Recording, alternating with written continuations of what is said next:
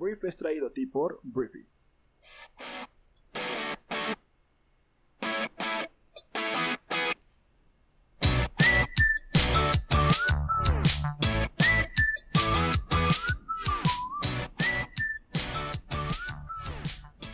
Muy buenos días, Briefers. Bienvenidos a esto que es el Brief, el programa en el cual puedes informarte con las noticias más importantes del mundo en cuestión de minutos. Yo soy Arturo, tu anfitrión y uno de los fundadores de Briefy. Y antes de comenzar, te voy a explicar qué es Briefy. Briefy es una plataforma, es una app que lo que hace es compartir contigo conocimiento, ideas e inspiración para que construyas la mejor versión de ti. Entonces, en estos momentos tenemos una campaña en la que estamos donando 10.000 cuentas de Briefy para las personas en toda Latinoamérica. Y si quieres una cuenta, tienes que mandar un correo electrónico con tu nombre y el correo electrónico que quieres vincular a la cuenta a hola.briefy.com. Si ya lo enviaste, ya puedes checar tu correo, ya debes tener tu cuenta activada por ahí. Entonces, bueno, bienvenidos a este programa en este martes 21 de abril, en el cual, pues bueno, vamos a empezar hablando de petróleo, porque pues el petróleo el día de ayer fue el tema. El tema de conversación, que me imagino por ahí te llegó algo, espero, o si no, no importa, aquí te vamos a contar.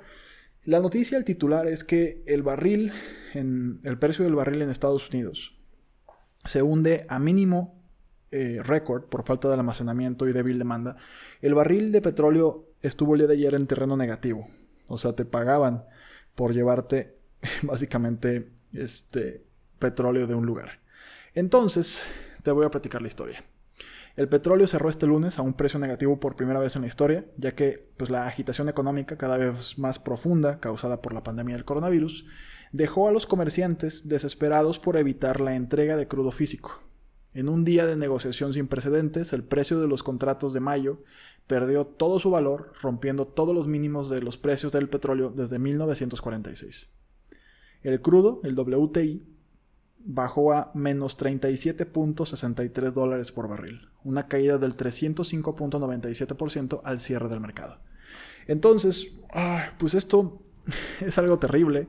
El movimiento este, está sobreabasteciendo el mercado petrolero de Estados Unidos a raíz de que la actividad industrial y económica se detuvieron a medida que los gobiernos de todo el mundo extienden las cuarentenas debido a la rápida propagación del coronavirus. No se está gastando el petróleo que normalmente se usa. Entonces, no se está vendiendo el petróleo que normalmente se compra.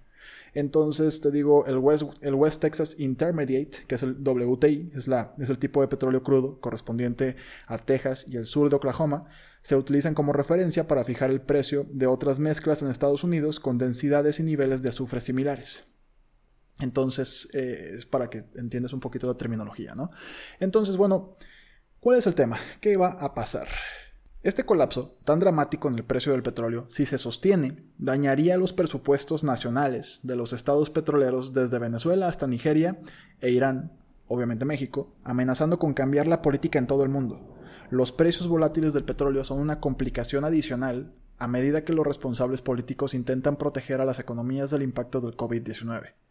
No obstante, hay ganadores de los precios más bajos del petróleo, entre ellos está China, el mayor importador mundial de petróleo, cuya recuperación del virus será clave para la economía mundial. Estados Unidos, una vez beneficiario de los bajos precios del petróleo, ahora es un exportador en lugar de un comprador. Se teme que los precios del petróleo aumenten súbitamente debido a la forma en que podrían aumentar los costos en toda la economía global y frenar el crecimiento económico. Ahora, un mundo que se tambalea por una recesión económica provocada por el virus está soportando otro tipo de shock con el tema petrolero. Entonces, esto pues es un tema que es muy alarmante. Lo más importante, obviamente, en el tema de cómo aterriza esto en México, es que esto cambia eh, pues las, todos los niveles de ingresos para un país como el nuestro. Y pues veremos cómo se adapta nuestro país, que de por sí Pemex pues es una empresa que está muy mal, ¿no? Es una empresa muy mal manejada, que lleva muchos años siendo mal manejada. Yo creo que nuestro país de entrada debería redirigir inversiones que está haciendo en estos momentos en la industria petrolera, como es la construcción de la refinería de Dos Bocas, pero eso es el tema. O sea, que estamos invirtiendo en algo que al parecer no sabemos si se va a recuperar. No sabemos. El mundo probablemente vuelva a ser igualito que antes. No sabemos. Pero, pues este es un golpe muy fuerte para petróleos mexicanos. Sin embargo, gracias a que el país tiene una diversificación de ingresos en las finanzas públicas, el efecto no sería tan grave en nuestro país. Ahorita lo que te estoy contando es la reacción. O sea, es lo que está sucediendo, lo que va a impactar y cómo reacciona el mercado y los mercados. Pero yo sí considero una mala inversión, este, pues estar invirtiendo en algo como una refinería en estos momentos. Porque imagínate, o sea, 1.42 dólares. Antes de la caída histórica, el precio de barril del, West Texas Intermediate se cotizó en 1.42 dólares. A 24 pesos que está el dólar, el barril costaba 34.14 pesos. O sea, son 6 viajes del metro en la Ciudad de México. Son unas papas grandes, un kilo de limón, este, cosas así. Entonces, vamos a ver cómo se va comportando y te vamos a ir diciendo. Vamos a hablar de México porque el Senado de nuestro país, la Cámara de Senadores, aprobó este lunes, en lo general, el proyecto de dictamen de la ley de amnistía. En una sesión presencial, pero en la que los legisladores mantuvieron siempre la sana distancia, entre las curules y utilizando cubrebocas, guantes y caretas. El dictamen fue aprobado en lo general con 84 votos, 68 a favor, 14 en contra y 2 abstenciones. Esta ley, explicó el senador de Morena Cristóbal Arias, presidente de la Comisión de Gobernación de la Cámara Alta, busca liberar a las personas que no cometieron delitos graves, así como evitar la multiplicación de contagios por COVID-19 en las cárceles federales de México. Eh, Ricardo Monreal, el presidente de la Junta de Coordinación Política del Senado, dice que es un gesto de humanidad hasta para aquellos que han cometido ilícitos. Ojalá y tengamos solidaridad y fraternidad en estos momentos. Entonces, ¿quiénes podrán beneficiarse de esta ley? Aquellas personas que hayan cometido el delito por primera vez, que sean primo delincuentes, es decir, que no sean reincidentes. Entonces, la ley de amnistía busca otorgar el perdón u olvido, fue lo que expuso el líder de los senadores morenistas. Entonces, este, y digo, no solamente es una aprobación de Morena, la senadora Patricia Mercado de Movimiento Ciudadano se expresó a favor de la aprobación de esta ley. Eh, dijo que esta legislación es un camino, es un paso para que muchas personas que no tienen que estar en la cárcel sean liberadas. Y comentó que muchas de estas personas son los olvidados del sistema porque no cuentan con abogados que los defiendan. Entonces, pues te digo, eso es lo que se aprueba. Las personas que obviamente no hayan cometido un delito grave y que hayan sido su primer delito, podrán ser perdonados. Me imagino va a haber un proceso para que esto suceda, para que puedan liberar a los reos. Pero este, se aprueba el día de ayer con 68 votos a favor, 14 en contra y 2 abstenciones. En lo general, la ley de amnistía. Algo que tengo que hablar es de el tono que está estableciendo tanto el Reino Unido como Francia hacia China por el manejo del coronavirus. Hemos estado hablando aquí en el programa de cómo diferentes países, no solamente Donald Trump, el presidente de Estados Unidos, pues han empezado a cuestionar la manera en la que China manejó su política o sus medidas para contener erróneamente y obviamente fracasadamente el coronavirus en su país. Y bueno, obviamente es ridículo lo que dice Trump y la retórica que utiliza del virus chino y eso es una estupidez. Pero con una manera más cauta, más pensante, diferentes líderes ahora de Reino Unido y de Francia están cuestionando y van a, me imagino, pues aplicar una política mucho más hostil hacia el gigante asiático hasta que se explique qué demonios pasó en China y cómo esto se salió de control a un nivel tan grande siendo China el país que es. O sea, no estamos hablando de un país muy poblado, pero con muy pocas capacidades de control. Estamos hablando de China, la segunda economía del mundo. Entonces, te digo, ya diplomáticos, ya gente de niveles altos, tanto en Reino Unido como en Francia, pues ya están pidiendo explicaciones entendiendo que todavía no es el momento de darlas, pero ya le hacen saber a China que no va a ser un camino fácil el hecho de que pues empiecen a explicar qué demonios pasó. China desde que se recuperó un poquito de la situación empezó a mandar aviones y aviones y aviones con ayuda para todos en todas partes del mundo, pero esto al final de cuentas pues para muchas personas solamente los hace sospechar más. O sea, de por qué me estás ayudando tanto. O sea, qué tipo de favor quieres cobrar después. Entonces, esto va a reubicar algún tipo de las influencias a nivel global. China había estado, por ejemplo, con el Reino Unido, pues de alguna forma cercano, porque el Reino Unido traía todo el tema del Brexit muy pegado y estaba pues en una inestabilidad brutal y necesitaba aliados importantes como Estados Unidos y China, pero ahora el Reino Unido también pues está exigiendo respuestas al gigante asiático y en algún momento este pues tendrán que rendir pues a las preguntas que les va a hacer el mundo los chinos, ¿no? Angela Merkel, que es la primera, la canciller, perdón, de Alemania, también ya alienta a China a ser transparente, pero elude una actitud de confrontación. Todo el mundo, nadie quiere pelearse con China, nadie. Nadie quiere pelearse con China porque ya se vio lo que pasó entre Estados Unidos y China, no sale bien, nunca sale bien. Pero pues ya todo el mundo está empezando a exigir cada vez más, pues que China empiece a explicar qué pasó con el manejo del virus. Y el otro tema con relación a Europa que te quiero contar es que, bueno, Europa comienza a aligerar las restricciones ante pues, un lento freno de la pandemia. Em, Alemania autorizó desde este lunes la apertura de algunos comercios. Noruega hizo lo propio con sus guarderías en una Europa que empieza, te digo, a aligerar con prudencia su confinamiento gracias a las primeras señales de contención de la pandemia del coronavirus. Los gobiernos de casi todo el mundo debaten cómo y cuándo levantar el confinamiento. Hemos hablado del debate que tiene Estados Unidos para hacerlo, entre Donald Trump presionando fuerte este, y pues otros gobiernos, sobre todo locales, gobernadores que dicen no, todavía no es tiempo. En México, pues de alguna forma estamos este, no bajo control para nada, pero pues em, todo el mundo, estamos en una etapa en la cual no podemos ni siquiera pensar en reabrir las economías. De hecho, ahorita te cuento los, los, los números, pero el tema es que en Europa están yéndose paso a paso varios países como Francia, que llevan casi 20.000 muertos, o España, que llevan casi 20.500, Italia 23.600, registran una disminución del número de enfermos y de muertes, lo que permite a los gobiernos considerar las primeras medidas de desconfinamiento para las próximas semanas.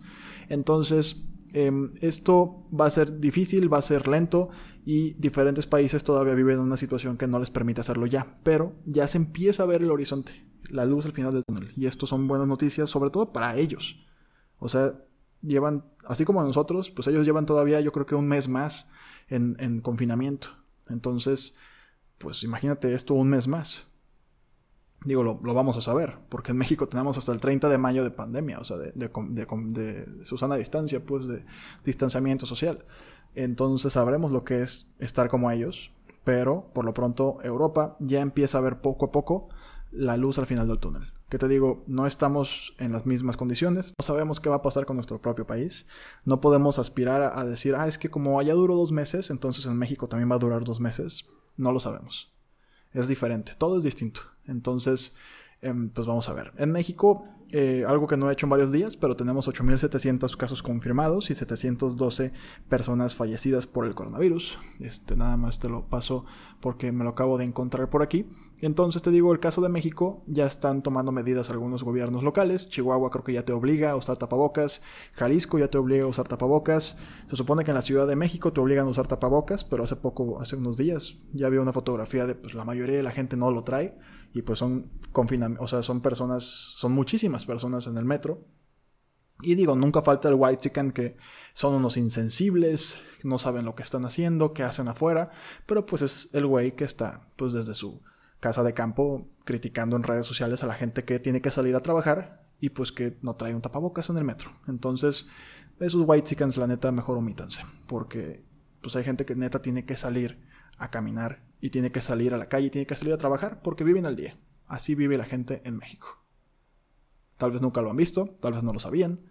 No te estoy hablando tal vez a ti específicamente, pero tú sabes, tal vez tienes un amigo o amiga que no tiene conciencia de que pues hay personas en nuestro país que neta viven con lo que ganan todos los días.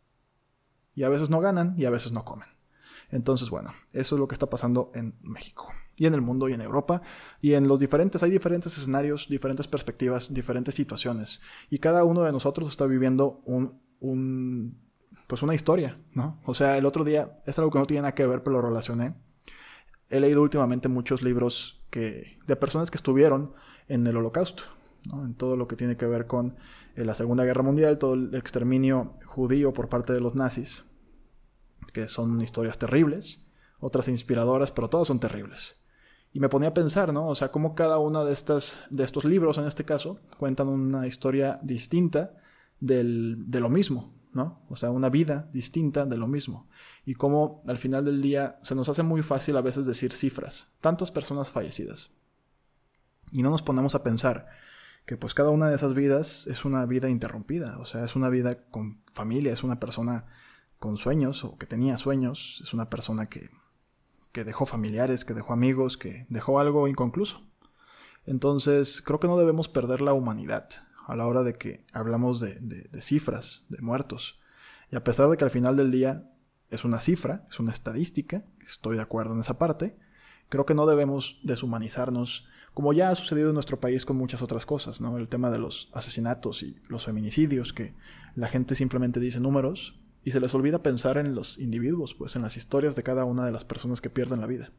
Entonces seamos empáticos, creo que la empatía, el sentirnos parte del mismo ecosistema, sentirnos parte de la misma, de un mismo todo, pues nos va a ayudar a ser mucho, mucho más empáticos, mejores personas, nos va a ayudar a salir pronto o más pronto y mejor de esta situación.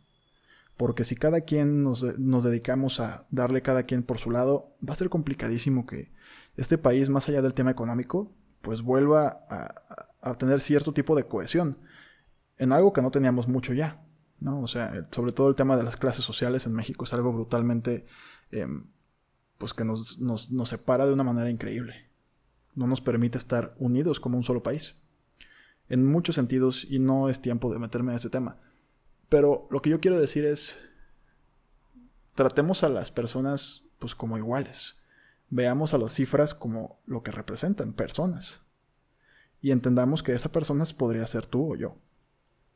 Y eso me imagino en algún punto nos servirá para poder salir de esta situación mejor, mejor librados, con más empatía, con mucha más solidaridad, con mucha más responsabilidad social, con muchas más obligaciones que cumplir que derechos que reclamar, porque nos encanta reclamar derechos. Pero, ¿qué pasa a la hora de cumplir con obligaciones? Y ni siquiera obligaciones de ley, las obligaciones que deberíamos tener como ciudadanos y como humanos, enfocándonos y preocupándonos por sacar adelante el desarrollo de la mayoría. Eso es donde yo creo que fallamos brutalmente. Y yo creo que lo necesitamos en estos momentos más que nunca. Vamos a hablar de Estados Unidos porque un indicador clave apunta a que Estados Unidos entró en recesión económica en marzo. De los 85 indicadores utilizados en la métrica, 65 leyeron negativo, lo que apunta a un terreno recesivo la caída en esa medición sugiere que la economía de Estados Unidos entró en recesión poco después de iniciar el confinamiento. Una recesión es una parálisis generalizada de la actividad económica de un país. Y esto pues se puede ver en el aumento del desempleo, el cierre de negocios y pues muchas más consecuencias. Entonces, te digo, es una lectura sombría. Obviamente la recesión económica de un país tan grande como Estados Unidos pues no, no nos deja de otra más que decir, bueno, pues si Estados Unidos está en recesión, pues México obviamente está en recesión, ¿no? Y pues aquí el tema es que tanto estamos en recesión, pero te lo quería confirmar, ¿no? O te lo quería contar. Este, Estados Unidos pues está enfrentándose ya a la realidad y llegará el momento en el que nosotros tendremos que enfrentarnos a la nuestra. Y hablando de la solución para el coronavirus, unos científicos suizos esperan tener una vacuna contra el coronavirus en seis meses. Em, esta será la primera o una de las primeras vacunas para frenar la pandemia del COVID-19, dijo el jefe del Departamento de Inmunología de Insel Hospital, Martin Bachmann, quien dirige los trabajos de investigación de la vacuna que ahora se encuentra en la etapa de pruebas de eficacia y seguridad. El especialista aseguró que existen posibilidades realistas de empezar una vacunación masiva de la población suiza en octubre, un plazo mucho más corto que el de 12 a 18 meses en base al cual trabajan expertos y compañías del sector farmacéutico. Entonces, eh, en agosto van a tener los ensayos clínicos y pues esperemos que pasen todos los estándares de seguridad para obtener las vacunas lo antes posible en todo el mundo. Porque esto es la principal razón por la que mucha gente pues no se está aventando a salir. Porque no hay, o sea, si te da el coronavirus y los hospitales están saturados, no hay una vacuna que puedas ponerte y curarte. Entonces la vacuna es algo de lo que podría acelerar todo este proceso muchísimo más.